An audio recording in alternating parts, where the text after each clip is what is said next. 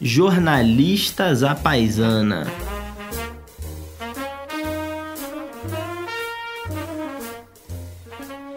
Que bom que nós estamos de volta. Depois de tanto tempo distante de vocês, ouvintes, estávamos tirando um pouco de férias aqui. Mentira, estávamos trabalhando que nem louco. Minha nossa. E não tínhamos o menor tempo para poder gravar é, esse podcast, muito embora ele seja muito bem remunerado e a gente, de Muito. fato, é, consiga aqui complementar maravilhosamente bem a renda, pagar o combustível do, do avião particular, né, João? Exatamente, exatamente. É, porque é uma situação sui generis essa da, da incrível e super veloz recuperação da economia brasileira que pressiona bastante os nossos gastos, né? Hoje você não encontra aluguel por menos de 15, 16 mil reais por mês, né? É, para apartamento com mais de seis quartos. É um negócio inacreditável o que está acontecendo. Então, é, eu acho que é, é bacana ter essa, essa, essa super remuneração que a gente tem no programa, porque ajuda a manter a nossa coesão familiar, não é mesmo? né? Olha, mas a gente vai trazer aqui um tema, é, um tema novo. É, Novo.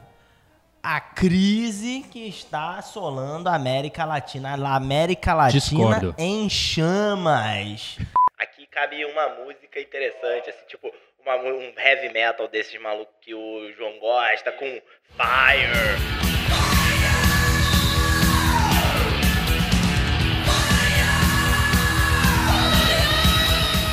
Fogo e Paixão.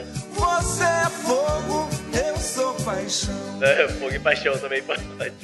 Faz tanto tempo que a gente não grava o programa que a última vez que a gente parou para gravar o Jornalistas da Paisana não tinha crise na América Latina, né, cara? Sim. Então, assim, foi em 1498. Bolívar tava aí, Tava é, bombando. liderando todo mundo e É tal. isso, cara. Os incas ainda estavam com uma por relativa cima- estabilidade. Por cima da carne seca, literalmente. Ninguém falava espanhol. Ninguém falava espanhol e tal. Mas, Mas- brincadeiras à parte, É. vamos aqui listar país a país, começando pelo Suriname, Guiana, Guiana Francesa. Guiana Francesa. Todos os países da América Latina, vamos dar aqui um panorama. Oh, não, não, não, desliga não, desliga não, desliga não. é, brincadeira, brincadeira. Mas, ó, eu acho que a gente tem que, tem que deixar claro algumas manifestações muito, muito bacanas que a gente recebeu na- nas redes sociais. A gente recebeu, por exemplo, aqui do, do Bruno, o arroba Mundo Colossal, dizendo que ele foi. ó, no, no dia que a gente falou, ah, a gente agora finalmente se organizou, vai gravar, tal, isso, aquilo. Que foi mentira, né? Porque a gente ainda demorou um super tempo pra de fato fazer isso. Mas ele foi lá e disse: Ó, fui lá hoje pra ver se tinha novidade. Ou seja, ele tava lá esperando e botou: PS, já ouvi todos, muito bom. Então a gente agradece bastante ao Bruno. Quando a gente falou que ia falar sobre eh, América Latina, eh, a Amanda, arroba sem tempo nenhum, disse, tema muito bom. Então, valeu, Amanda, espero que você goste do, do nosso papo, a despeito do Daniel tá aqui, tá aqui comigo. Amanda diz que não tem tempo nenhum, mas ficou ouvindo esses podcasts porcaria que a gente grava aqui, Tá né? vendo? ó, Você tá vendo, né?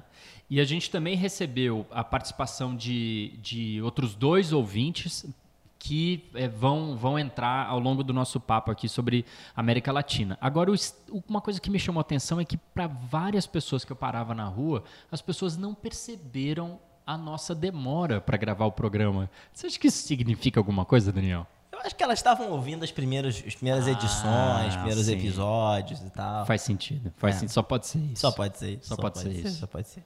Bom, mas olha, por que a gente resolveu falar aqui de América Latina em chamas?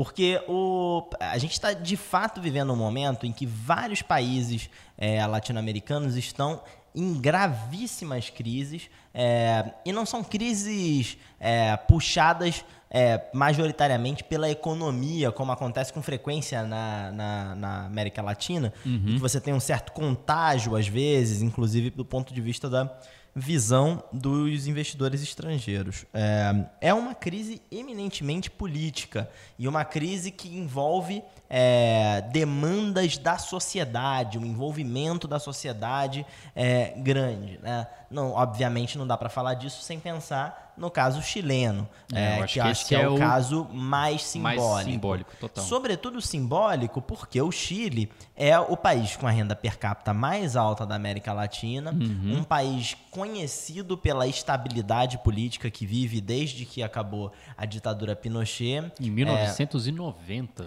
Exato, então uma grande estabilidade política que tem nos, nos últimos, nos últimos anos alternado entre partidos mais à esquerda, notadamente a coalizão que elegeu a Michelle Bachelet duas vezes, e mais à direita, notadamente o atual presidente Sebastião Pinheira, também re- é, que voltou ao cargo, aí foi reconduzido ao cargo para o seu segundo mandato agora.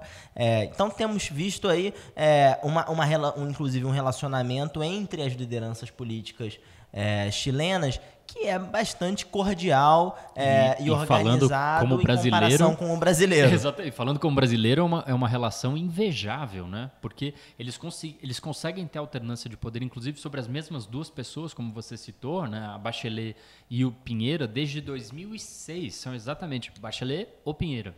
E, e, e tudo bem, assim, eles têm, eles têm discordâncias, evidentemente, é muito marcante o fato do, do governo Pinheira ser diferente da Bachelet, mas isso não significou ruptura de política pública, isso não significou atraso de, daqueles que são temas mais fundamentais, ao contrário, né? tem, tem um debate vivo na, na sociedade chilena. No entanto, toda essa ideia de, de uma relativa eh, coesão social, de uma, de uma quando comparado com os, com os vizinhos do Chile, né, no quais eh, a gente se inclui, é, é uma situação econômica invejável também, uma situação muito diferente de, do normal da América Latina, mas a despeito de tudo isso, o Chile é- é- fo- foi, nossa, um negócio impressionante. as Parece imagens um vulcão em erupção, Vulcão. né? Uma, uma- é, um país geralmente pacífico que teve manifestações que causaram 12 mortes.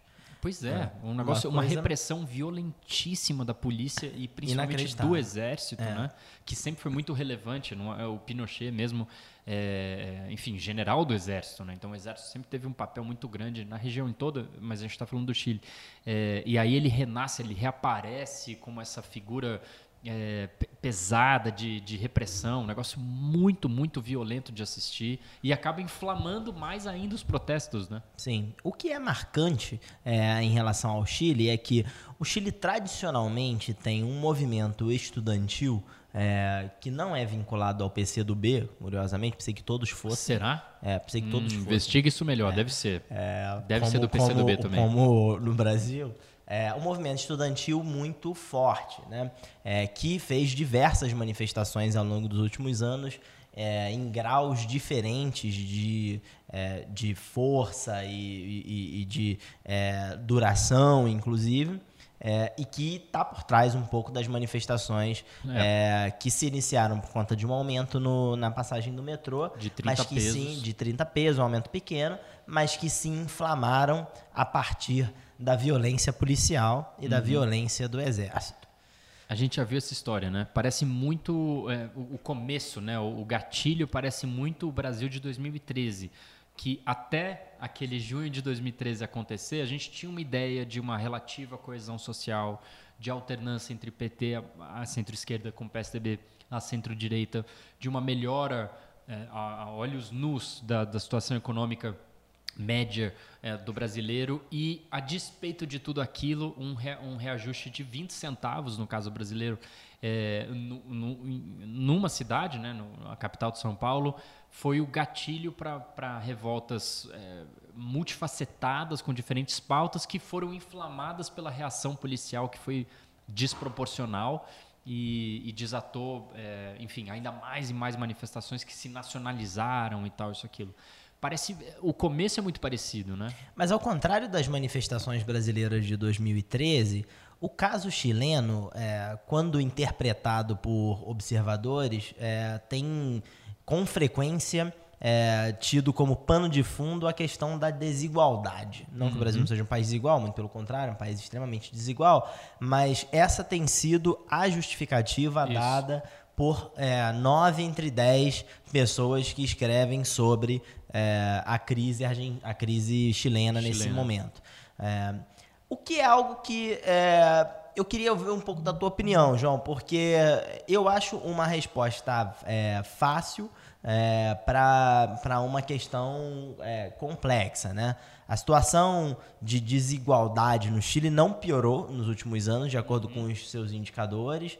É, ela permanece mais ou menos igual. O nível de concentração de renda no Chile é alto, uhum. é, mas não é o mais alto é, entre países com um nível de desenvolvimento semelhante é, ao do Chile. Então, é um país desigual que tem uma série de, uma série de, de questões, por exemplo, como previdência privada, que geralmente não consegue pagar é, os valores necessários para que as pessoas mais pobres consigam viver dignamente, o que é um uhum. problema apresentado é, diversas vezes lá no debate público chileno. É um país que tem ensino superior totalmente privado, uma parte da educação básica também é privada, com o um modelo de vouchers é, em que o governo paga um valor e as famílias escolhem, escolhem a escola que vão estudar é, e pagam, em alguns casos são escolas privadas e pagam para essas escolas privadas. Também tem saúde é, uhum. É, privada, enfim, uma série de, de serviços é, que no Brasil são públicos, por exemplo, independentemente uhum. de discutirmos a qualidade ou não, mas que lá na, no Chile são privados. Acho que muito isso pode ter. É, é, pode estar por trás um pouco das manifestações, mas essa situação não é nova. Essa é uma situação que está lá há muitos anos. Uhum. E ela não parece ter chegado em, em, um ponto de virada, em alguma, alguma transformação, alguma coisa específica que fez com que as pessoas se revoltassem. Uhum. Então é muito enigmático esse, que... essa manifestação e essa tão violenta é, que paralisou o Chile. Eu acho que tem dois, dois pontos para destacar nisso que você estava é, tava dizendo, Daniel. Ah, o primeiro que eu acho que o enigma está dado e, e, a gente vai passar anos, especialmente os chilenos, claro, é, debatendo pô, o que, que aconteceu, o que, que foi isso, que que gente morreu, a gente teve saque de loja, saque de, de residência, né? É, o que, que foi isso? Assim como nós brasileiros discutimos 2013 até hoje, vamos discutir para sempre. Porque, e, e, nesse primeiro ponto eu queria esgarçar isso, a rigor, não tinha uma razão para junho de 2013 acontecer em junho de 2013. Naquele momento, nós, é, além do, de tudo que a gente destacou, que a gente gozava de uma relativa coesão social, relativa é, coesão política, a gente vinha é, de, um, de, um, de um momento econômico muito bom, é, em desaceleração frente a 2010, mas ainda muito bom. A taxa de desemprego no Brasil estava testando a mínima histórica e, de fato, testaria ainda em 2014. Então, quer dizer, a gente não estava num momento de, de, de, de, de dificuldades, né? a gente estaria muito perto daquele momento, mas não em junho de 2013. Então, por que, que aquilo aconteceu do jeito que aconteceu? Eu acho que esse é um enigma que está colocado e no caso chileno é idêntico. Agora, no segundo ponto, é, esquece todo esse primeiro. No segundo ponto, totalmente diferente, que é o seguinte: além do óbvio, é, quem está no Chile não tem como viver uh, na Bolívia, não tem como viver no Brasil, não tem como viver na Argentina para comparar e pensar, porra eu tenho sorte de estar no Chile. O Chile até que é bem melhor do que essa turma. Então, ele só vive no Chile. Uhum. Então, ele tem total legitimidade de reclamar é, a situação da vida que ele tem, normal. É, e, e, por viver numa democracia, a democracia tem, tem, tem disso. Eu acho que essa é a coisa mais poliana e, e, e de fato gostosa de tudo que a gente está vivendo. É, é, bom ver isso acontecendo. Né? O Chile, de 73 a 90, simplesmente não podia ter isso. Era ditadura. É, então isso faz parte, apesar das mortes, isso é lamentável, mas isso faz parte. Mas tendo dito isso, nesse segundo ponto, eu acho que tem uma coisa que assim é inevitável que a América Latina esteja sempre esse botijão com o caldo prestes a entornar, porque a gente tem uma desigualdade que, que nos solapa e é horrenda. E, e, você viaja pelo mundo a trabalho ou a lazer, para aqueles que podem ter essa oportunidade, você vai para a Inglaterra, você vai para a Escócia, você vai para os Estados Unidos, você vai para, é, é, enfim, Espanha, Portugal, Uganda. Ou, é, onde? Uganda. Para Uganda, exatamente, Uganda. Pô, super passeio turístico. É, mas, mas, assim, mesmo, me- mesmo em, em países que você que, que a desigualdade é visível olho nu, até para um turista, é, não, não tem o que a gente tem na América Latina. É um negócio horrendo, horrendo, né? Então, o, o conflito social ele está sempre ali, né? É uma fagulha de acontecer. E, e essa fagulha pode ser um reajuste que, que para o administrador público é de apenas 30 pesos, para o concessionário de serviço público é, pô, isso aqui repõe uma parte da minha margem, que para toda uma parte do sistema é muito fácil de ser entendido e não custa absolutamente nada, mas para uma parcela gigante da população é o gatilho suficiente. Falou, pô, não é possível. Chega, chega, né?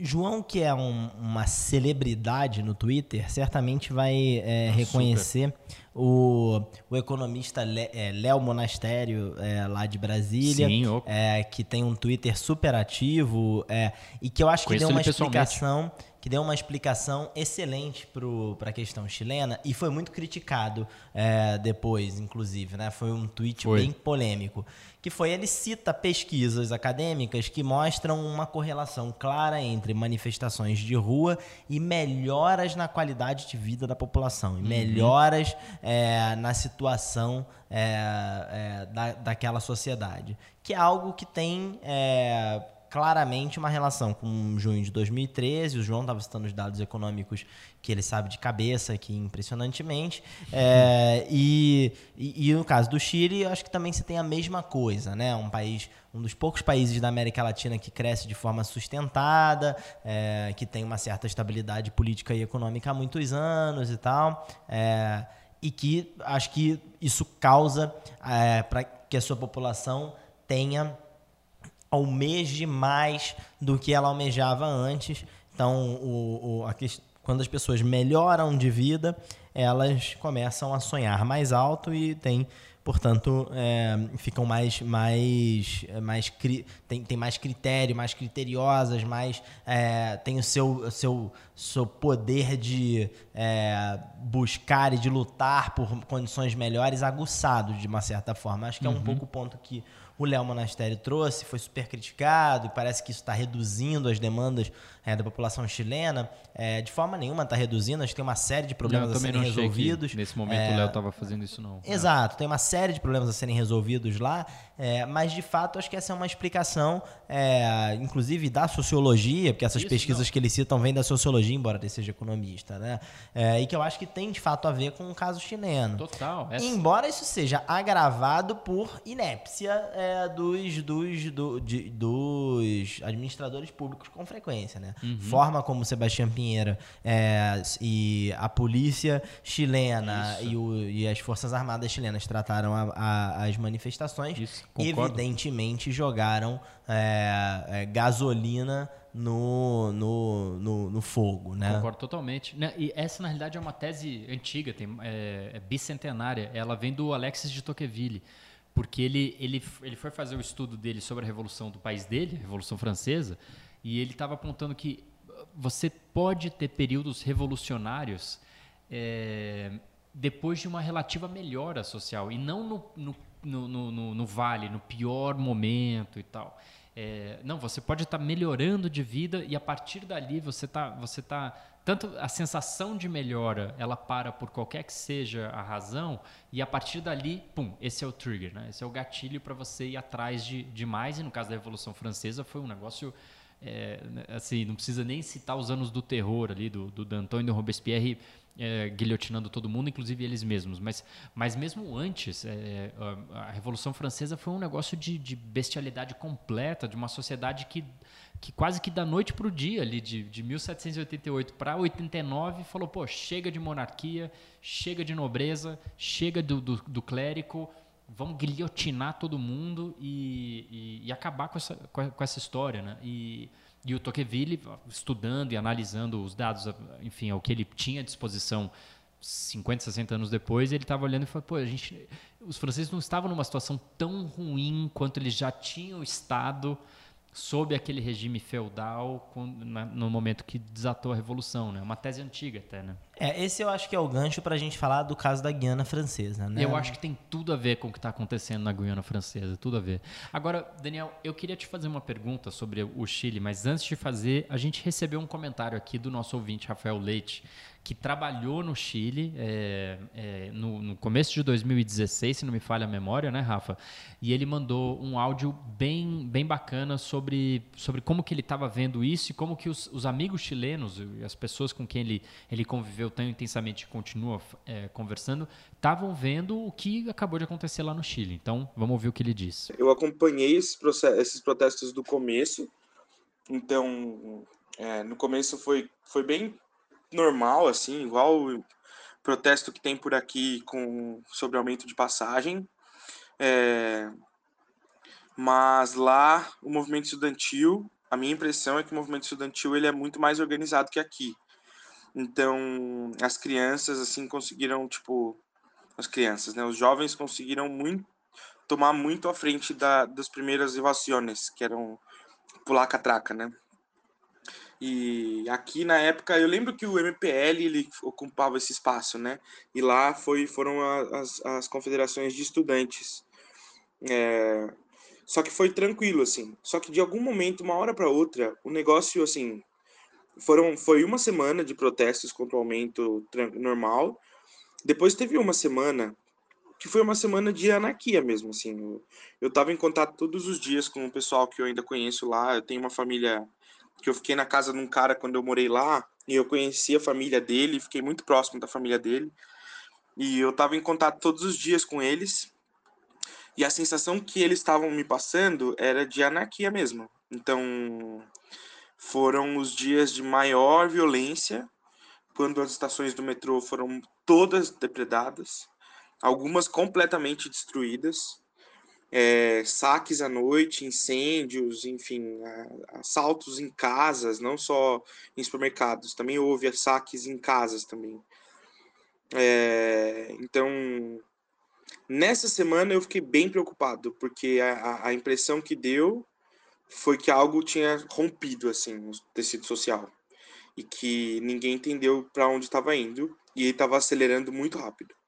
É impressionante, né? Que o, o Chile, inclusive, teve que cancelar eventos internacionais Isso. importantes por conta das manifestações. Impressionante. É, não cancelou o mais importante deles todos, que é a final da Libertadores. Mas aí tá a explicação para o protesto, sabia? Se você é chileno e você descobre que o Flamengo tá vindo. Flamengo e River Plate, um dos principais tudo, times da Argentina, que todos nós sabemos que é um país adorado no Chile, né? Todo mundo gosta muito da Argentina. Argentina no Chile. e, e, e, o Flamengo, Daniel, convenhamos. Exatamente. É a pior coisa que o Brasil tem. A gente vai enviar para o Chile. Se eu sou chileno, sai de baixo, né? Pô, João, você acha que estrategicamente vale a pena a gente sacanear o Flamengo aqui, já que eles representam uma parcela tão grande da população brasileira é, e a gente está precisando de mais ouvintes aqui e tal? Estamos tentando tirando, buscar. Tirando a Laura Carvalho, uma, uma convidada nossa de um programa recente que lamentavelmente é flamenguista, né, Laura? Mas eu acho que o universo de flamenguista ouvinte de podcast é bem pequeno. Não, beleza. Vamos focar nos botafoguenses mesmo, que a gente Aí vai ter muito sim. sucesso. Aqueles 13 pessoas ali Aí é, sim. situadas ali no, no Rio de Janeiro que, e um cara em Brasília. e eu. Aí o João em São Paulo, pronto. É, 15 já fechou ali, pronto. Mas É, deixa eu te fazer uma pergunta sobre o Chile. Faça. No, no programa que a gente é, debateu o seu livro, País Mal Educado, é, um dos temas que a gente é, conversou é, é o fato de que no Brasil, de, de dois em dois anos, mas principalmente a gente estava falando em, em termos nacionais, né, nas eleições de quatro em quatro anos, a gente simplesmente não tem nenhum debate sobre política pública de educação. É só aquele clichê, eu lembro que isso ficou bem marcado no programa, aquele clichê de todos os candidatos falam que a educação de qualidade é importante, que eu vou perseguir a educação de qualidade, que é um clichê, ninguém sabe o que que significa, mas ninguém tem como ser contrário, né? É, mas e você chamou atenção, você, eu lembro que você, inclusive botou isso no livro, mas, mas no papo foi, falou bastante, que no Chile não, que no Chile os, os candidatos conversam sobre políticas públicas, sobre detalhes de políticas públicas de educação e tudo mais. E como que um país nesse nível, tanto de evolução e desenvolvimento educacional, quanto de, de, de cidadania né, é, política, no, no caso, pode estar tá, da noite para o dia num negócio que é tão eh, assim a rigor mal educado, né? Uma é. coisa de, de, saques e, enfim, violência. É, é uma coisa que eu reflito com frequência em relação à educação, que é o quanto que avanços em qualidade educacional é, e em políticas educacionais se refletem é, na forma como a sociedade vê o seu próprio governo, né? Quanto será que as pessoas reconhecem esses avanços e quanto será que você, de fato, é, tem benefícios eleitorais a partir hum. de avanços educacionais, né? Os avanços educacionais chilenos, na minha visão, são avanços com co-construídos, são avanços construídos Como por assim? uma classe política hum. que valoriza é, é, a educação e que entende que você precisa, por exemplo, melhorar a qualidade dos professores para poder é, melhorar a qualidade educacional, e, portanto fazer reformas na maneira como você seleciona os professores, na maneira como você atrai pessoas para essa carreira. Isso não é uma convicção da esquerda ou da direita, isso é uma convicção é, que perpassa é, os, os, os lados da discussão política. Eu acho que tem mais a ver com a sociedade chilena é, do que com hum. a satisfação com um governo ou outro. É, e se você pensar em outros países que tiveram é, avanços substanciais em educação, esses em qualidade educacional, a partir de algumas medidas, como por exemplo avaliações, é, é esses países não necessariamente conseguiram é, manter os partidos é, que fizeram essas transformações no poder. Uhum. Para mim, o caso mais exemplar é a Polônia. A Polônia fez uma reforma, é, reformas educacionais é, realmente muito importantes e talvez seja um dos é, cinco países do mundo que conseguiram avançar mais em qualidade educacional no menor espaço de tempo e ah, hoje é? eles têm um governo que é, é quase é, um, Não, é, pois é. super autoritário, é, é, que um tem é, dificultado a vida da democracia na, na Polônia e que tem, enfim, um tirado direitos da população, direitos, inclusive políticos.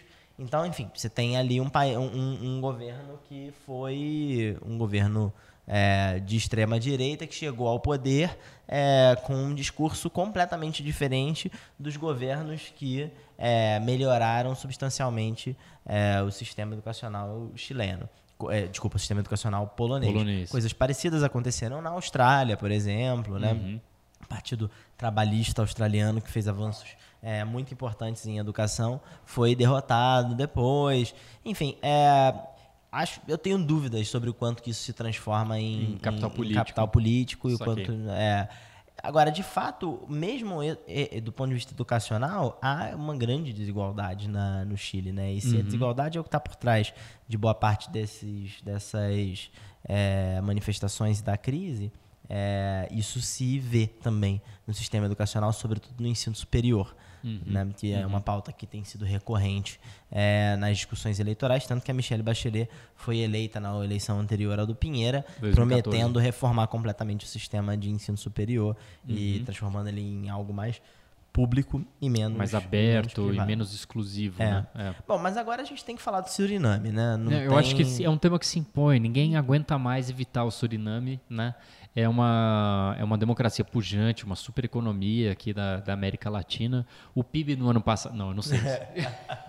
Mas o que é curioso aqui, para avançar, o, o, Chile. É, o que, que a, o, o que está acontecendo no Chile se relaciona com outros países na América Latina? Eu né? acho que o, se, se, a gente tivesse um fio é, que, que organiza isso tudo, é, além do, obviamente, o fio é da desigualdade, mas é, é, é, é, é a demanda social claro, é, regional, intranacional, para os seus serviços públicos. Né? É, é, é como a, as pessoas cada vez mais se entendem como taxpayers, né? pagadores de impostos, portanto, demandando soluções para o Estado, e cada um à sua maneira e cada um no seu estágio é, é, nacional, querendo mais do Estado, né? Pelo menos para aquilo que eu pago, né? É, em alguns casos eu quero menos, mas, mas é, eu acho que esse, esse talvez seja, seja o fio ali que toca é, as diferentes manifestações, para além do caso é, que eu acho que é, a gente vai chegar lá na Bolívia, que eu acho que é mais idiosincrático de todos da, da região. É mais diferente de, de todo mundo. É contagem de votos ali. Ali o troço é diferente. Mas, a- mas é, por exemplo, a questão do Equador. O Equador É, é eles estão embananados lá, né? Ah, vocês, vocês não sabem, ouvintes do jornalista paisano, mas o Daniel, ele mandou essa mensagem pro Vitor e pra mim tem uns 48 dias dizendo: Eu vou falar que o Equador. Não é verdade. Essa piada super autêntica aqui que eu Super. trouxe. Ninguém nunca tinha pensado nisso. Não, mas a verdade é, é que a questão do Equador também é, tem É uma, algo de semelhante com, com, com o Chile, embora a gente não tenha visto é, muito, muita discussão sobre o Equador, né, João? Você Não, quer por que será, esclarecer né? pra gente o que está é, Não, por trás dos cachos de banana? É um. Minha nossa senhora. Meu Deus do céu, eu vou embora. É, não, é, é claro, tem que colocar em perspectiva. É um país muito menor, uma economia muito menos robusta. é, não, não, não é um case de sucesso é, econômico e político como é o Chile.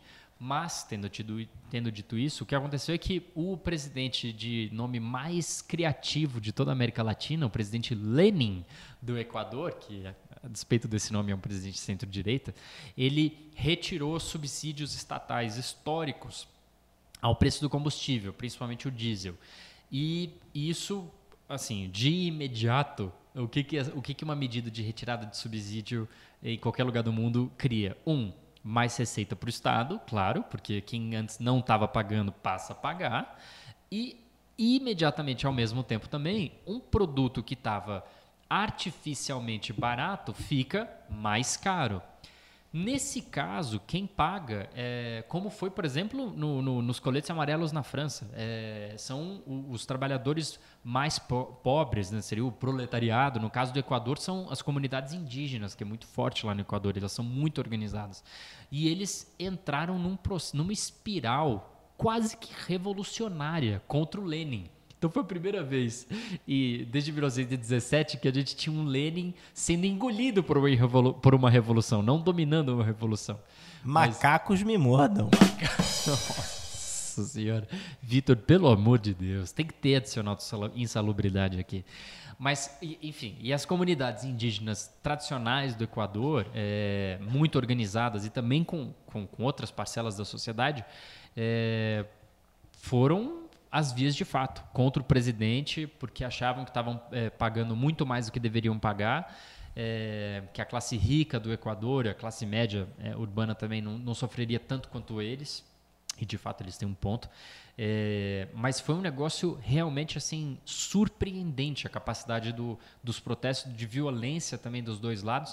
E o Equador teve que mudar a capital do país para manter Guayaquil. para Guayaquil, para sobreviver, para manter, para zelar pela, pela, pela integridade física do presidente. Chegou Sim. nesse nível. Terra do glorioso Barcelona, Barcelona de de Guayaquil. Guayaquil, aquele, aque- é- aquela cidade que todo brasileiro que acompanha o futebol sabe, já ouviu falar, mas não sabe botar no mapa, né? Exato. Agora, lá o Equador tem uma particularidade que é uma, uma coisa que quase não acontece na América Latina, que é um presidente que sucede um camarada muito popular e que trai a confiança dele e segue uma cartilha é, política completamente diferente. Parece a né? Colômbia, né? Com o Exato, Uribe e o- exatamente. Parece e a o Colômbia, Juan Manuel Santos, Isso. é, e o Uribe. Aliás, no e que eu Equador... apostaria que é o que vai acontecer na Argentina com o senhor Fernandes. Ah, vamos chegar lá, porque acho que na Argentina é, é- é perigoso isso daí. Mas, mas no Equador, uma coisa que, que ajudou a virar os protestos e que fez o Lenin sair é, é, razoavelmente intacto de um negócio que poderia assim, acabar com o governo dele, inclusive com a vida dele, é, é que ele fez duas coisas. A primeira, Se alinhou com o Stalin. ele. Não, Mas, Vitor, não dá. Vitor, não dá. Tem limite por isso aqui. Mas, um, o, o Lenin. Ele, ele negociou é, ativamente com as comunidades indígenas, então ele, ele, ele realmente entendeu que o governo dele era vai acabar ou não, a- e a única coisa que eu posso fazer é negociar totalmente com esses caras. Eu não posso partir para violência, eu não, posso, eu não posso fazer outra coisa a não ser negociar, e eu vou negociar o que eu puder. E isso ele fez. E dois, é que veio o Rafael Correia, o antecessor, que você citou agora, é, bolivariano, e o Rafael Correia começou a aparecer de novo na- como um cara que estava por trás dos protestos e tal, o que é mentira. E o que aconteceu é que as lideranças indígenas viram ali o Correia tentando surfar, lembraram do Rafael Correia e falaram assim: não, não, não, não, não, fica o Lenin. então, o ressurgimento político do Rafael Correia ajudou o Lenin, na realidade, porque as comunidades indígenas falaram assim: não, é melhor ficar com esse daí, porque o anterior era horrível. Não, agora, a situação ali na região andina é, tá tranquila, fora esses dois países, né? Porque o Tirando ele. É, porque a Bolívia, por exemplo, tem uma fraude eleitoral Minha nossa. escancarada, Minha inacreditável. É O, uma situação o, muito triste, né? o presidente Evo Morales, que está no seu 25º mandato, ele E que fez... não envelhece, né? que Você olha envelhece, as fotos do Evo exato, Morales ele em tem a 2019, mesma cara, é, em é, 1919, ele tinha a É. mesma cara. Não, na posse lá com Getúlio Vargas e tal, ele Isso. tá com a mesma É a cara. mesma cara. Ele tá com a mesma cara. E aí, enfim, o, o, o, Evo Morales fez um plebiscito para perguntar para a população se ele podia concorrer ao seu quarto mandato. Ou não. É, e a população disse para ele: nananina, não, não queremos um quarto mandato. Isso. Aí o que ele fez Aí foi. ele entendeu a voz das urnas. Aí ele ouviu a voz das urnas e falou: Ok, entendo o que vocês dizem, mas eu vou concorrer a um quarto, Quarto mandato. mandato. Entrou na justiça pro Supremo da, da Bolívia, é, dizendo que ele estava sendo. é, Privado de um direito humano de É concorrer, o argumento era esse: privado de um direito humano de concorrer ao seu quarto mandato. E o Supremo boliviano, que é bastante isento, Super. é, Super. concedeu ao, ao Evo Morales o direito de concorrer. O Evo Morales resolve, concorreu e aí ele contra o seu o, o, o O seu seu principal candidato de oposição, que foi o seu o seu antecessor, é, ele fez a eleição, o voto veio e os primeiros indicativos de, do- dos votos diziam Era de um que segundo turno. haveria um segundo turno. Os dois muito Exato, perto. os dois muito próximos. O candidato Carlos Mesa, é, que era que foi presidente antes e tinha renunciado, inclusive. Em 2005. É, e, e, o, e o Evo Morales. Aí o Evo Morales fez o quê? Mandou recontar, eles Vamos cancelaram, Tá colocaram a culpa no estagiário Isso, e falaram que, olha, não foi bem assim. Na verdade, o voto foi um pouco diferente. A um gente estava pouquinho. usando uma determinada metodologia de cálculo que não é a metodologia adequada. agora a gente Vamos usar aqui a metodologia mais bolivariana e aí eles Uhum. E aí chegaram à o conclusão ganhou. que o Evo ganhou no primeiro turno. É, o que tá foi certo. uma surpresa. Ninguém estava imaginando. O Evo foi muito errado. surpreendido. Eles estavam contando errado. muito surpreendido. A verdade é que o primeira, a primeira contagem ela demonstrava que haveria um segundo turno e o Carlos Mesa tinha tudo para ganhar a eleição. É, porque tava porque muito a apertado. diferença entre eles dois era justamente o voto do terceiro, do, terceiro colocado. quarto colocado, que era que eram candidatos é, mais Evo. à direita e mais distantes é, do, do Evo Morales, que provavelmente votariam em peso no candidato de oposição. A despeito Então de não mesmo- gostarem muito dele também. Porque a Bolívia tem esse problema, que é normal também, um país pequeno, economia fechada, né, pouco aberta, é, de poucos candidatos. Então é o Evo e o cara que antecedia o Evo. Sim. Então é, não, não tem muito outro nome, né? É. Mas, mas acho que tem, tem algumas coisas aí, que é, um, é inegável que o Evo Morales é um homem popular na Bolívia, é inegável. Que ele teria por volta de 40% dos votos, ninguém tira isso dele. Ele é fato. É, mas ele já começou, a- além desse, disso que você narrou bem, do, do plebiscito, que ele perdeu e. e- Dane-se, vou, vou concorrer mesmo assim. Então, por que, que você perguntou, pô? É, mas ele já tinha requerido à Suprema Corte do país dele para poder fazer o terceiro mandato.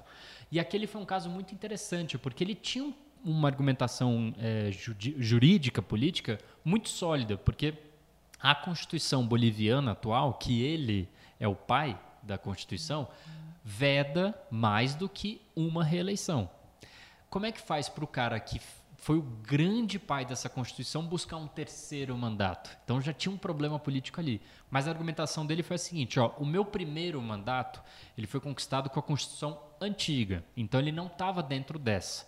Então esse terceiro na realidade é o segundo, é legítimo. Essa é a minha primeira reeleição nessa Constituição. É uma discussão interessante. E É. ele pegou um ponto bom, a Suprema Corte é, consentiu, ele foi às urnas e, de fato venceu, e, e ali com observadores internacionais não teve problema nenhum.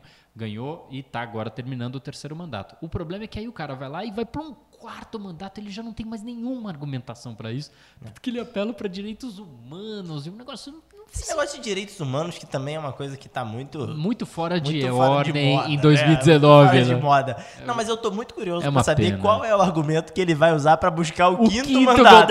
exatamente. Não, e pior é que agora a Bolívia tá num problemaço, porque aí ele botou o exército nas ruas, então ele, ele começou uma coisa meio de alto golpe, um negócio horrível.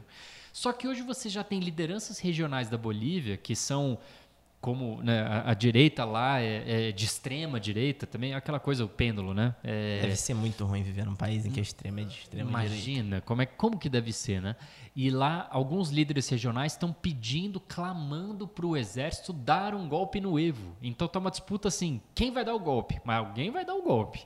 E, então, e é uma assim, situação que o próprio Evo causou, né? Exatamente. Inacreditável. Bastava o sujeito Acabou. aceitar a- a- o o voto, ciclo. ir pro segundo turno, faz a sua campanha, defende o seu futebol lá, e aí vê se ganha a é. eleição, O melhor cara. seria não sair. Exato. Acabou o mandato. Exato. E, e não se fim. trata de uma coisa em que o Evo, é, é, uma vez fora, é, com o Carlos Mesa no poder, é, ele vai ser preso. Imagina, e ele fala pra morto. 40% Ele é um, da é, população. Um político super popular que muito provavelmente voltaria é, para a próxima eleição com boas chances de, de ganhar de novo. Não há Sim, a menor necessidade. muito interessantes na O Bolívia. país cresceu absurdamente. Foi. É, é, Observadores à direita e à esquerda, a direita e a esquerda, embora ele tenha um discurso mais de esquerda, reconhecem o valor da gestão do Evo Morales, dúvida, né? sem dúvida. É, mesmo ele tendo estatizado alguns serviços, sempre ele pagando- sempre pagou as indenizações Isso. e no final das contas acabou mostrando, é, em alguns casos, que a estatização era até um bom caminho para a economia boliviana, todos, acredite ou não. casos, é, sim, não acredite ou não, em alguns casos é, ele conseguiu mostrar que economicamente foi vantajoso para o governo, pro governo boliviano. Então, enfim, o cara não precisava disso, né? Ele criou uma, ele construiu uma crise à toa, é, construiu uma crise à toa. É, e agora observadores internacionais, como a OEA, é, têm defendido a realização de um segundo turno. Acho que a única coisa que o, o Evo precisa voltar atrás e fazer um segundo turno lá na Bolívia para que a gente é, não tenha preocupações com o nosso fornecimento de gás. Exatamente. E a OEA, como você sabe, é uma organização importante que recebeu o embalo da trilha da Copa do Mundo de 2014 aqui no Brasil, né?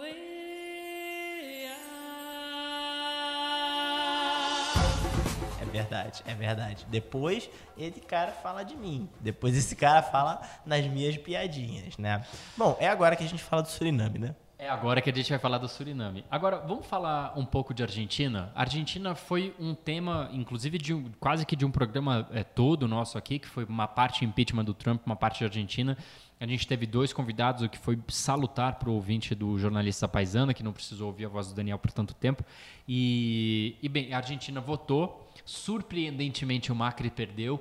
Quem poderia imaginar, não é mesmo? Mas perdeu por pouco. Tudo e bem. se tivesse segundo turno, podia ter levado. Podia ter levado, é. Porque, essa regra de segundo turno maluca que tem em outros países hispanohablantes na América Latina é que se o sujeito faz mais de 45%, 45, dos votos, ele leva. Se ele faz mais de 40% com uma distância de mais de 10, 10 pontos, pontos. percentuais, ele leva também no primeiro turno. Isso. é uma coisa doida, porque o Fernandes fez 47, Sete. é, ficou uns 40. 6 pontos, 6,5 pontos na frente do Macri, Uhum. que é bem a votação que o Lavanha teve, Exatamente. mais uns dois pontos percentuais dos candidatos, 2,5 dos candidatos de extrema direita, que, ti- Isso. que ficaram lá para trás. Que entre Fernandes Olha, e Macri votando no Macri. Exato, olha, se você imaginar aí o segundo turno, não era improvável que se Que tivesse Macri segundo levasse. turno, o Marco levava. É. Agora, algumas coisas muito legais, eu acho. É, um, a gente está realmente caminhando para o Macri entregar a faixa para o Fernandes. Isso é simbólico. A gente nunca teve isso na Argentina, um negócio inacreditável. A própria Cristina, vice do Fernandes, que vai ser a vice-presidente da Argentina, ela não foi na posse do Macri, ela não entregou a faixa. Presidente do Senado teve que entregar. Que teve que entregar. Então, é, eles tiveram não, um, um café é, da manhã, eles super assim, super transparente no limite, no, no limite do possível, entendendo a, a, a cultura política argentina, está caminhando para uma coisa civilizada, é, né, assim, é, educada e tal. Então tem tudo para o Macri de fato concluir o mandato dele. Faltam alguns dias, mas enfim, na Argentina nem todos os presidentes terminam, uma parte não. Então, é, eu acho isso muito digno de nota, que, que, que o Fernandes receba a presidência do presidente Maurício Macri. Então, isso eu acho muito legal. É, e a segunda coisa, que é, o fato da gente não ter tido grandes surpresas, apesar do Macri ter uma performance melhor do que se imaginava, acho que ele mesmo imaginava, mas é, é que a gente, beleza, então a gente já estava falando de governo Fernandes desde agosto, então agora, de fato, é governo Fernandes. Então vamos, vamos falar sobre isso. Acho isso ok, porque os caras estão passando por tantos solavancos que se tivesse mais um, não sei se eles iam aguentar, né?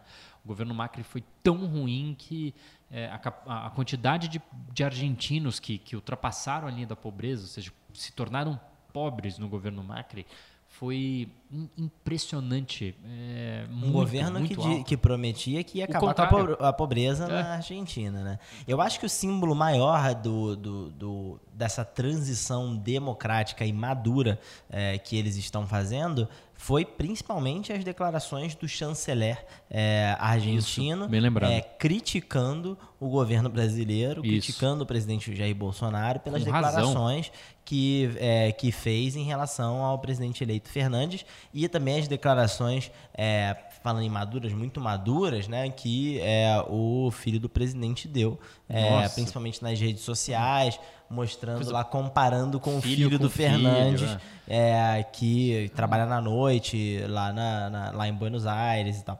Freud então, explica, essa né? é o, o chanceler, o chanceler do governo Macri criticou publicamente numa coletiva de imprensa o posicionamento do Brasil nesse caso. E ele o que eu tava acho que é um símbolo de razão. Acho que é um símbolo, é um símbolo é, da maturidade. Inclusive, o governo Bolsonaro une o- a oposição e a situação em vários países. Em vários né? países. No Por exemplo, Uruguai. no Chile aconteceu isso. Isso, o Chile. presidente Sebastião Pinheira defendeu a presidente Michelle Bachelet quando ela foi criticada pelo presidente Bolsonaro. Out of the blue, né? No Uruguai, que vai ter segundo turno, é, o, o candidato da centro-direita, que tem tudo para perder lá no Uruguai, mas enfim, conseguiu chegar no segundo turno, é, ele falou: ó, eu não quero o apoio nem nada ligado a esse presidente do Brasil. Zero. Eu sou de centro-direita, eu não sou de extrema-direita.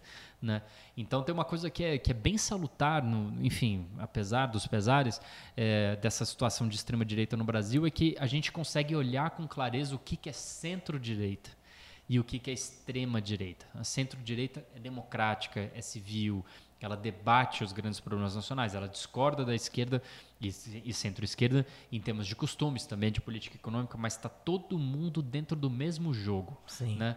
É, é diferente da extrema-direita. Né? Agora, as expectativas para o governo Fernandes estão muito interessantes, né? Porque é, hoje a gente sabe um pouco mais do que a gente sabia há três meses atrás, quando a gente gravou o último o é. episódio desse podcast. é, porque ele tem dado algumas declarações e tem falado um pouco mais sobre o tipo de política econômica que ele vai fazer, é, inclusive de forma é, muito cortês, o governo Macri é, tomou decisões econômicas consultando a equipe do governo do futuro governo Fernandes é, logo depois da eleição, é, inclusive, é, enfim, decisões importantes relacionadas à, à limitação da compra de dólares é, lá na Argentina. Mas hoje a gente sabe um pouco mais e a gente tá em- tem visto aí um pouco da- mais do alinhamento político com governos mais à esquerda que o Fernandes é, tem feito, mas sempre com bastante responsabilidade, numa movimentação é, mais comedida do que seria, por exemplo, uma da Cristina Kirchner. Ele, por exemplo, tem vai primeira visita internacional que fará será ao México, Isso. que tem um presidente depois de muitos anos, um presidente de esquerda, é, é, que é, é, mas o, o, o próprio o próximo, próximo chanceler argentino, Felipe Solá, é, diz que o governo é, mexicano está à esquerda do Fernandes, é, dando sinalizações claras de que o Fernandes vai buscar fazer um governo de centro, centro-esquerda. Um, um- é, então, acho que isso é muito simbólico de que esse governo Concordo. certamente não será tão é, extremo quanto a gente tem visto. E aí que talvez eu e o João tenhamos aqui uma certa discordância. É, eu tenho visto manifestações de economistas mais ortodoxos, como por exemplo Samuel Pessoa na Folha nesse domingo, como uma espécie de torcida contra o governo, o governo Fernandes. Samuel Pessoa escreveu um artigo é, na Folha em que ele fala que a Argentina tem tudo para continuar sua trajetória de deterioração é, no governo Fernandes. é, dando indicações é, de que, enfim, o governo será fiscalmente responsável e tal, apesar de, até onde eu sei, não haver é, manifestações claras da gestão que acabou de ser eleita nesse sentido. Me parece muito mais uma torcida de economistas ortodoxos que não se conformam é, que a gente está saindo do governo Macri, que foi um fracasso, para um governo é, para um governo de centro, centro-esquerda. Que tem, obviamente, a Cristina Kirchner como vice, que é um baita problema, mas que é um governo péssimo aparentemente problema. razoável em comparação com o que a gente teve é, no passado na Argentina. Não, nisso eu concordo totalmente. Eu, eu, eu acho que o, as manifestações todas do Alberto Fernandes, com exceção talvez do. que é uma sinuca também, do, de ele agradecer ali o apoio do Maduro e tal, mas é uma sinuca, como é que você lida com isso, né? É um ditador, enfim, horroroso da Venezuela. Mas, mas eh, todas as manifestações do Alberto Fernandes é muito, muito interessantes. Ele, ele também, quem, quem lembra um pouco da atuação dele no governo Néstor Kirchner, no primeiro e único ano da gestão da, da Cristina, lembra que ele era uma voz de, de, de relativa ponderação frente àquela maluquice da Cristina. Mas ela está lá na vice, né? Então o tempo está correndo contra ele. Eu acho que, é, e lembrando do papo daquele nosso programa, ele tem seis a nove meses para entregar alguma coisa, porque senão vai começar a ter aquela enorme pressão do, da, da base kirchnerista que entende que elegeu o Alberto Fernandes e convenhamos, faz sentido, né? Quem era o Alberto Fernandes para ganhar uma eleição presidencial na Argentina se não fosse ali aquela base da, da, da Cristina e, e- e tudo mais. Mas eu discordo na, na, na- na, questão ali do, do que você mencionou da, da coluna do Samuel Pessoa. Porque a situação ela é muito, muito delicada. É muito difícil ser otimista com a Argentina. Eles têm é, 82% do PIB de dívida pública. Até aí, parecido com o Brasil, que tem 80%. A diferença é que eles têm 85% de, da, dessa dívida pública dolarizada. E quem produz dólar é os Estados Unidos, não é a Argentina. Daí que Não? eles estão. Não é a Argentina, juro por Deus. Então, daí que eles estão super dependentes do Fundo Monetário Internacional. Eles não conseguem sobreviver sem um dinheiro do FMI, que é finito, porque vem de todos os outros países do mundo. É, Para receber e continuar recebendo o dinheiro do FMI, eles têm que fazer reformas. É assim. O FMI é o emprestador em última instância, se não é fundo abutre. A gente sabe o que, que isso acontece com a Argentina. E uma parte muito grande dessa dívida é de curto prazo, ela vence em 2020. Então, você vai ter um- uma fila de credores dizendo: me paga agora, no ano que vem. E é o ano 1 um do Fernandes. É uma situação muito complicada. Não, é complicada, ninguém, ninguém nega isso, mas o que que indica é, nas manifestações do governo Fernandes, do, do, do, do presidente eleito Fernandes, que haverá deterioração é, em relação ao, Não, ao, não, nesse ao- sentido, governo nada. Macri. É, outro a lado, forma a- como o governo Macri lidou com é, esse problema não é uma forma exemplar. O governo Não. Macri, de alguma maneira, é, aprofundou a crise é, em que a Argentina, em que a Argentina Inquestionável estava, isso, né? apesar que tem um parênteses que eu acho que é relevante dizer aqui e, tem e a gente tem que ser justo. O, Mar, o Macri herdou é, uma, uma economia com uma inflação da, ali 30% ao ano. Era o que era possível imaginar, porque nem os índices de inflação você sabia quanto que era a inflação na Argentina. Mas dava para imaginar que era mais ou menos 30% do ano. E mesmo isso era falso, era fake, porque o governo Cristina segurava um monte de preços administrados, mesmo quando não poderia mais fazê-los. Então ele precisou liberar esses preços, senão, enfim, o país implodia. E só isso, uma medida que qualquer pessoa tinha que fazer mesmo, já ia colocar coisa de 10 pontos de inflação. Então ele ia lidar por baixo com uma inflação de 40 isso é muito, realmente muito difícil você lidar com um país com inflação de 40%, 45% ao ano, todos os anos. Ele está entregando uma inflação ainda pior, uhum. 60% ao ano. Exato. Mas é difícil também. Então, isso tem que ser. É um parênteses que eu acho que é difícil também é, é, é em, em, apenas quatro anos resolver, nesse ponto. Agora, do, do, em todos os outros, eu concordo totalmente, é, foi um desastre total. Mas agora, para você não ficar achando que eu tô aqui fascinado pelo Fernandes, o que não é verdade. Eu gosto Daniel muito do é cachorro. Eu gosto muito do cachorro do Fernandes, que foi a principal figura foi, da sua isso. campanha. É, mas, enfim, não sou agnóstico em relação ao, ao, ao, Fernandes, ao Alberto Fernandes. Ele tem uma solução perfeita para resolver o problema da, da, da inflação lá na Argentina. É que um é? grande acordo com ah, todo mundo. um pacto nacional. Falou, um pacto nacional. Puta, ninguém, nunca tinha pensado nisso. Essa ideia é você faz é, um é, pacto. É batata, é batata. Junta empresários, mundo, junta sindicato. Mesa, isso, dono da, da, da venda ali, do mercadinho. Vai dar certo. Mesa, é um pacto, cara. Abre um belíssimo Malbec. É todo isso. mundo, porra, toma uma Põe tacinha, um bate bife, um papo.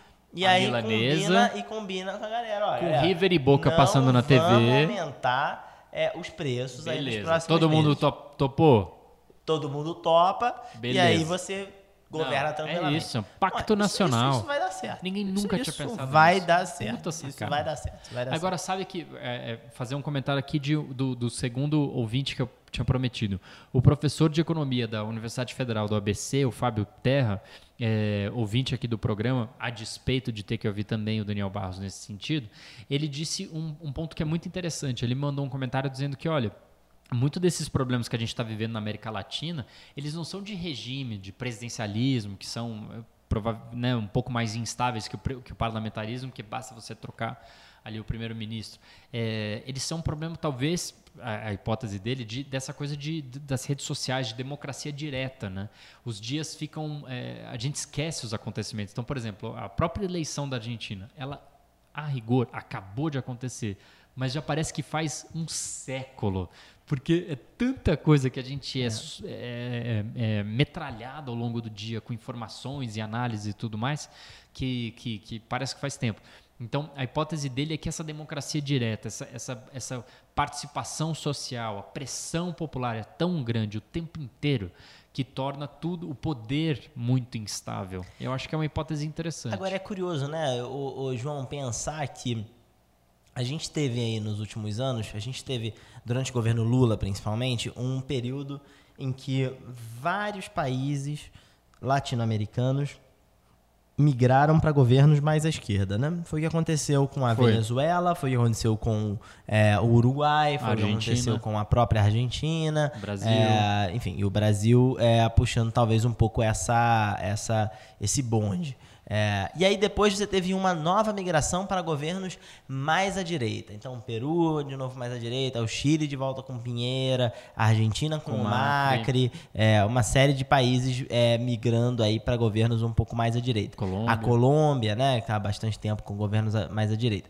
Aí você tem o México, que é um país que nunca teve um presidente de esquerda. Nunca. É, sempre teve eh, governos mais é, à direita, é, 99% do tempo com o PRI, O que PRI, é o é. partido que. é, que o R é de poder. revolucionário. mas Exato, R de A própria revolucionário. prática é, É. antirrevolucionária. Exato. Não, que nem o Macri, cuja campanha era Cambiemos. Cambiemos, Não, cambiaram. Ele, Cambiemos, vamos com o Fernandes.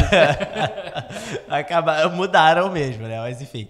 E aí hoje você tem o, ah, o, o México com um governo mais à esquerda, que é, pelo, pela pesquisa do Latino Barômetro, o governo com a maior popularidade em toda a América Latina. Impressionante. É, que é o governo do López Obrador, o famoso AMLO.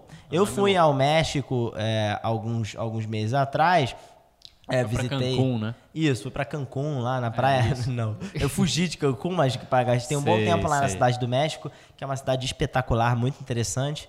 É, e lá é, há uma percepção é, de que o governo AMLO é um governo bastante populista, um governo que é, que nega um pouco as regras do jogo, é, no, no seguinte sentido, por exemplo, eles é, questionam os próprios indicadores econômicos que eles geram.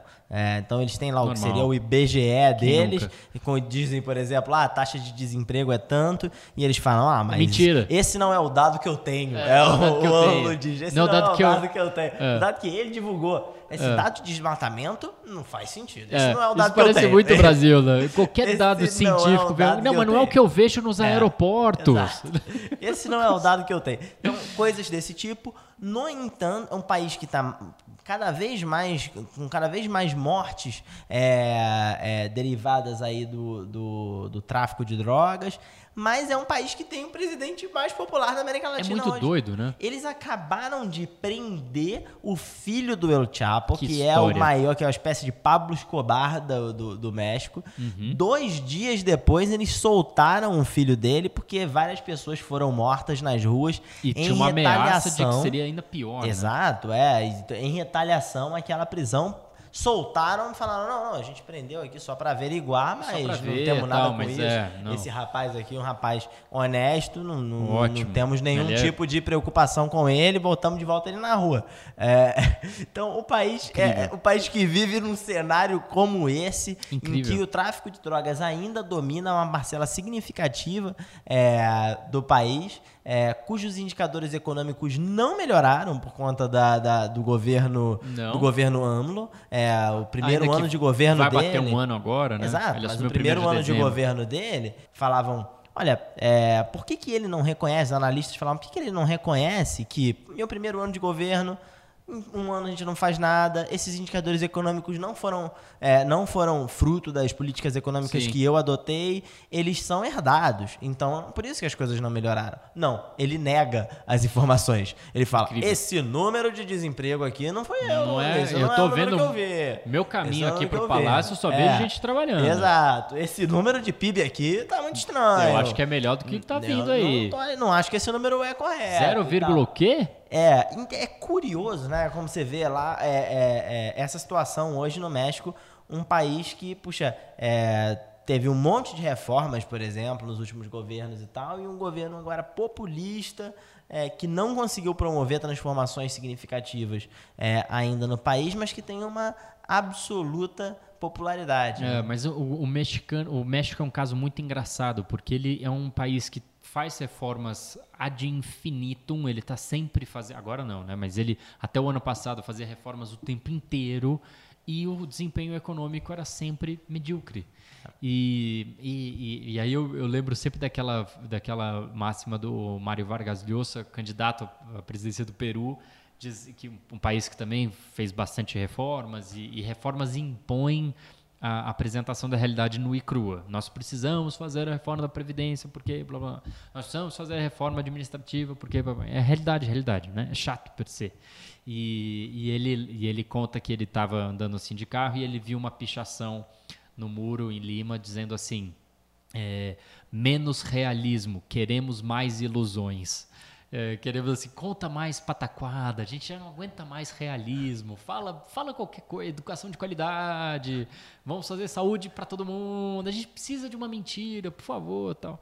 Então acho que o, Bom, nisso o, o AMLO é especialista. né? Especialista. Né? Em contar a lorota. Mas fechando aqui para o, o nosso papo, eu acho que a gente tem que trazer a nossa tradicional sessão que acaba de começar, que é a de palmas ou parabéns ou qualquer que seja o nome dessa super tradicionalíssima sessão para alguns eventos que, que aconteceram recentes. E na América Latina, acho que a grande notícia que, que alegrou os jornalistas da Paisana foi a eleição da prefeita de Bogotá, a a primeira mulher a ganhar a prefeitura de, de Bogotá.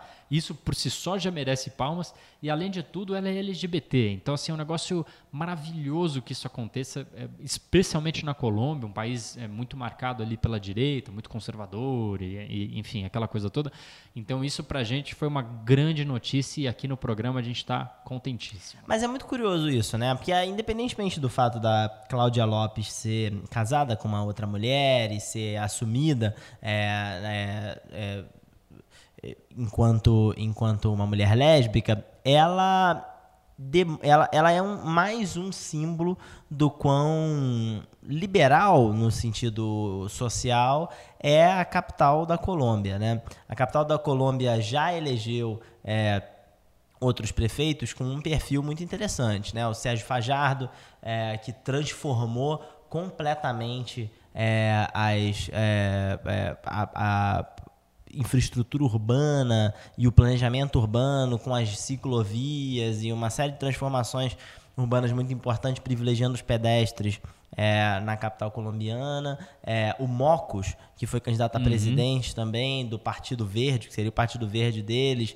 um ambientalista, o mesmo partido aqui da Cláudia Lopes, que foi prefeito lá e depois tentou ser candidato a presidente, é, assim como o Fajardo. É. Uhum. Então, é, é, um, é um, uma cidade que tem um histórico de políticos mais progressistas, mais esclarecidos, é, que, tem, é, que tem um histórico de decisões políticas muito interessantes é, lá em Bogotá. Então, é, embora seja uma notícia fantástica, não é uma notícia de todo surpreendente é, que Bogotá esteja à frente de um movimento relativamente progressista é, nesse país, né, é, na Colômbia. É, inclusive, a Cláudia Lopes é uma figura muito interessante. Não sei se os ouvintes tiveram a oportunidade de ler mais e ouvir mais sobre ela. As pessoas têm falado muito sobre o fato dela ser lésbica, mas acho que o fato dela ser lésbica é um fato da vida dela que não tem é, é, nada a ver com a sua capacidade de ser uma boa ou má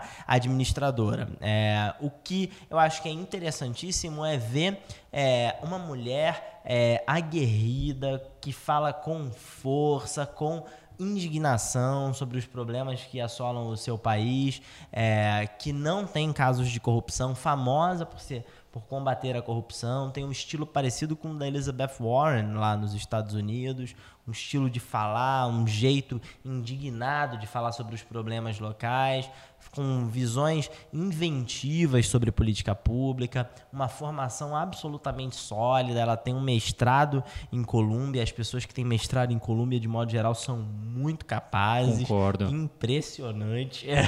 Ela tem um doutorado lá na, na Northwestern University, lá nos Estados Unidos também. Então, enfim, ela tem uma formação muito sólida, uma carreira política, foi eleita senadora, foi candidata a vice-presidente do Fajardo, uma carreira política construída é, com muita parcimônia, mas com, é, é, é enfim, com clareza de pensamento, enfim, com um, é uma política realmente admirável. É, acho que as pessoas têm, de modo Fabuloso geral, isso. centrado no fato de que ela é lésbica, mas a verdade é que, para além disso, ela é uma figura é, espetacular do ponto de vista isso, de posicionamento político, isso, esse é o de ponto. autenticidade enquanto política, de fuga dos do, do, do, populismo. A gente, talvez o nosso maior inimigo aqui, né, João, desde o começo, Sempre. É, além do Flamengo, seja o Isso. populismo. É, a gente fala contra o Total. populismo em todo todos os programas. Programa, todos. Todo santo programa. É, então, poxa, ela é um símbolo de uma candidata que é, foge ao populismo. Então eu acho Palmas que é, bom. é uma excelente notícia. A gente contou é aqui um monte de problemas. Ainda não falamos do Suriname, mas vem já já. Vai chegar. Um monte de problemas de países latino-americanos é, nesse, nesse momento de crise, a América Latina é, pegando fogo, mas a Colômbia dá uma boa demonstração de que, de que é, há luz no fim do túnel. Palmas para ela. E palmas também para o Pedro Sanches, o primeiro-ministro, presidente de governo na Espanha, que cumpriu uma promessa eleitoral e uma promessa que cala fundo, é, especialmente aos espanhóis, mas acho que a qualquer cidadão do mundo. Ele exumou os restos mortais do ditador Franco. É, como qualquer ditador, uma pessoa terrível, é, que a história tem que sempre lembrar, é, para não cometermos os mesmos erros. Ele estava enterrado num negócio monumental que os, os, filhotes de ditadura espanhóis e de, de, outros países da Europa iam lá visitar e olhar aquelas estátuas, aquela beleza toda. É um culto a ideias ruins, é um culto a algo nefasto. E ele cumpriu a promessa dele. Eu vou tirar os restos mortais dele e vou botar num cemitério normal. E ele foi lá e fez, a despeito de uma pressão é, contrária, óbvio, mas a esmagadora maioria dos espanhóis bateu palma porque ninguém aguentava mais ter essa, esse passado é, é franquista que se não, não se nega, mas essa, essa, esse monumento todo para um, uma aberração é, foi, foi soterrado. Então isso é, isso é digno de nota. Enquanto isso, no Brasil, a gente tem a primeira edição do Enem que não tem nenhuma pergunta sobre a ditadura militar. Pois a é. gente tem gente batendo palma no governo para brilhante Ustra, coronel Mas, brilhante Ustra. É, isso, isso me lembra uma ótima charge do meu xará, o João Montanaro, na Folha, esses dias que fez uma, uma charge de um de um velhinho babão ali com uma camiseta Ultra Vive e ele põe assim: esse é o primeiro Enem em que é permitido chegar a 55 anos atrasado. Ótima tirada. Agora chegamos àquela Agora incrível sim. sessão.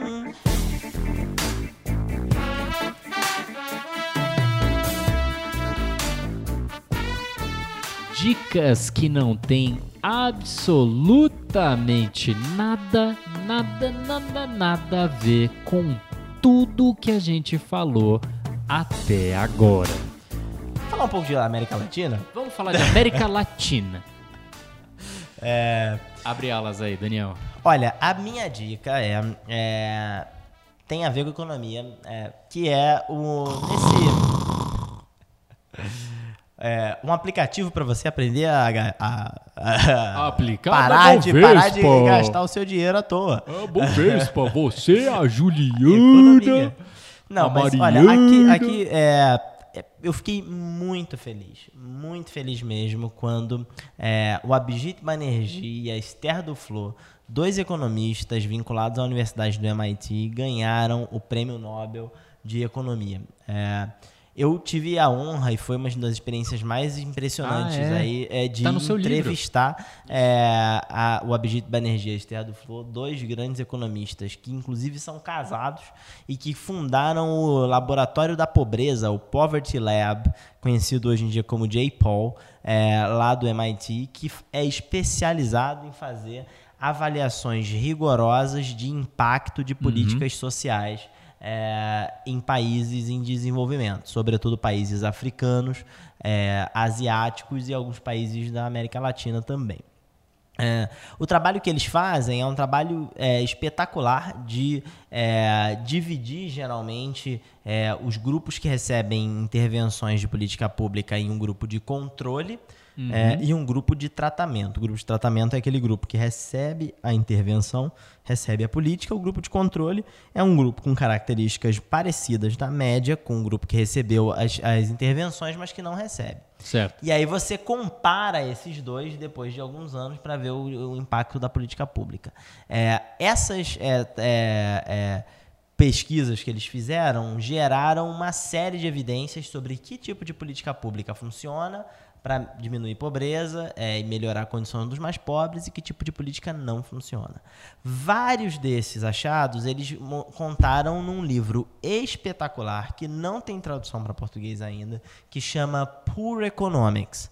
É, esse livro é um livro fácil de achar, você consegue comprar na Amazon e é um livro maravilhoso porque hum. eles têm uma, é, eles seguem aquela lógica dos grandes acadêmicos é, dos Estados Unidos de escrever para o grande público, escrever contando histórias é, interessantíssimas é e não pregação de transformação, exato, é histórias de transformação de políticas públicas na Índia, na África, na América Latina, é, que fazem com que você entenda com muita facilidade qual é a contribuição para o mundo, para a ciência que esses dois economistas maravilhosos deram e logo depois foram premiados com o Nobel de Economia. Então eu não poderia estar mais entusiasmado é, com é, a escolha do Nobel de Economia nesse ano, que foi contra todas as apostas, não vi ninguém apostando neles, Uhum. muito embora a Esther Duflo é, tenha ganhado alguns prêmios importantíssimos, como o John Bates Clark Medal, que premia os economistas mais brilhantes com menos de 40 anos nos Estados Unidos, e ela tenha sido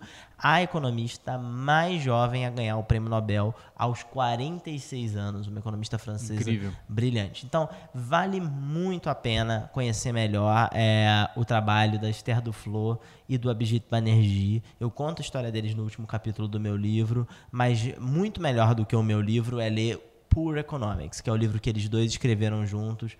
Um livro que é uma joia rara é, de avaliação de políticas públicas, vale muito a pena. Eu tenho certeza que as editoras estão correndo atrás aí para traduzir para português. Já já você vai ver traduções em português, mas se você lê em inglês, vai buscar na fonte, porque vale muito a pena. Boa, boa. E vale o teu livro também, que foi tema de um programa nosso. É, a, a minha dica é de uma ópera, olha só. Ai, cara. Eu, desculpa. Olha só. Não, mas eu, uma das razões desse atraso todo, a culpa é minha. Eu passei qua- quase 12 dias trabalhando fora do Brasil, mas eu tive. Nem, nem tudo foi, foi, foi ruim. Eu tive a chance de assistir é, uma ópera.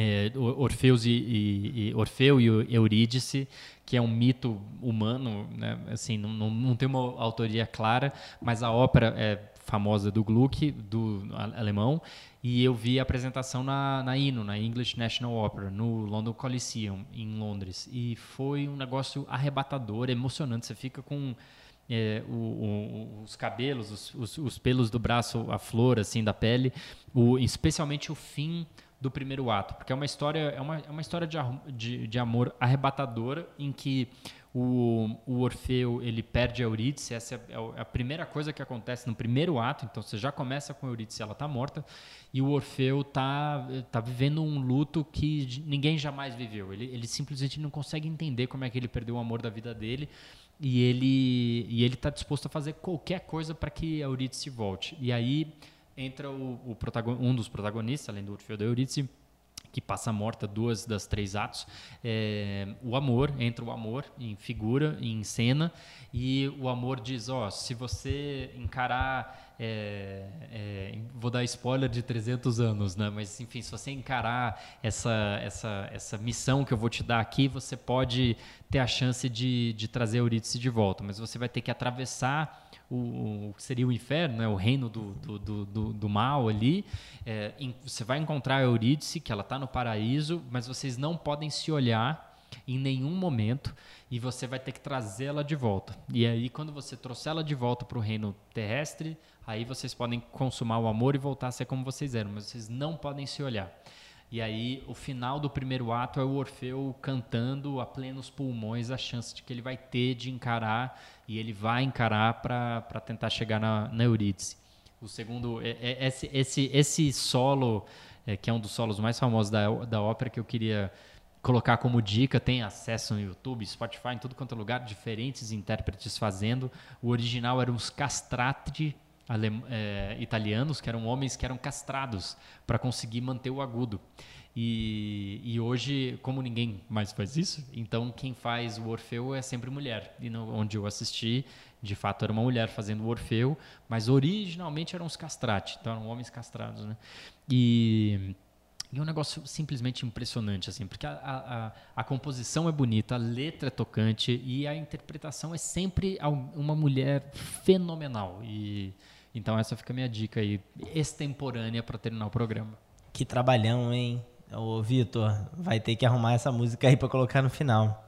Se você não colocar, bota, um não achar, bota um pagodinho aí que, Que tá pagodinho. tranquilo. Pagodinho, ó, pagodinho. que O João fica sacaneando o pagodinho, mas depois dessa dica erudita que ele deu, é, eu tenho uma outra que não tem nada a ver, mas eu tenho Ó, o ouvido muito um disco. cancelar a ópera cancelar a ópera, pra vir virar. com pagode. Olha, você, você pariu. deveria valorizar mais o pagode, porque o pagode nada mais era nos anos 80 do que um samba mais sincopado. E aí Não, é um você samba tem um ruim. disco, O pagode é um samba era, ruim isso é com uma letra mentira. clichê. Isso é uma mentira, porque tudo nos anos letra. 80, não é verdade. Porque Sim. nos anos 80, o pagode, tanto que o Zeca Pagodinho é conhecido como Zeca Pagodinho. Grande botafoguense, ele tudo bem. É, nos anos 80, o pagode nada mais era do que um samba mais alegre, um samba mais sincopado. E ruim E também. você tinha, não era ruim. Ouça, Era João. péssimo. Deixe de ser sem vergonha e pare de ouvir ópera e ouça o Meu disco Deus, vocês estão ouvindo isso? Brasileira. Raça ouça o Brasileira. disco Raça Brasileira. Esse disco é um dos discos mais É antológicos. de quem? É do Não, esse disco é uma Negritude- coletânea. Não, não, não. Esse disco é uma coletânea de grandes é, sambistas brasileiros, inclusive a Beth Carvalho. Aí sim, é, que botafoguense cantam também. algumas das músicas mais tocantes do samba e que é conhecido é, como o primeiro grande disco de pagode é, no Brasil. E é um- o típico pagode dos anos 80, que é um pagode que é basicamente um samba mais alegrinho. Ouve Raça Brasileira e Hum. ouve a ópera do João e me diz o que você prefere. Meu Deus. Vamos ficar com essa, vamos ficar com essa. Agora o Suriname. A versão que eu vi no London Coliseum foi com a Alice Coote fazendo o papel do Orfeu.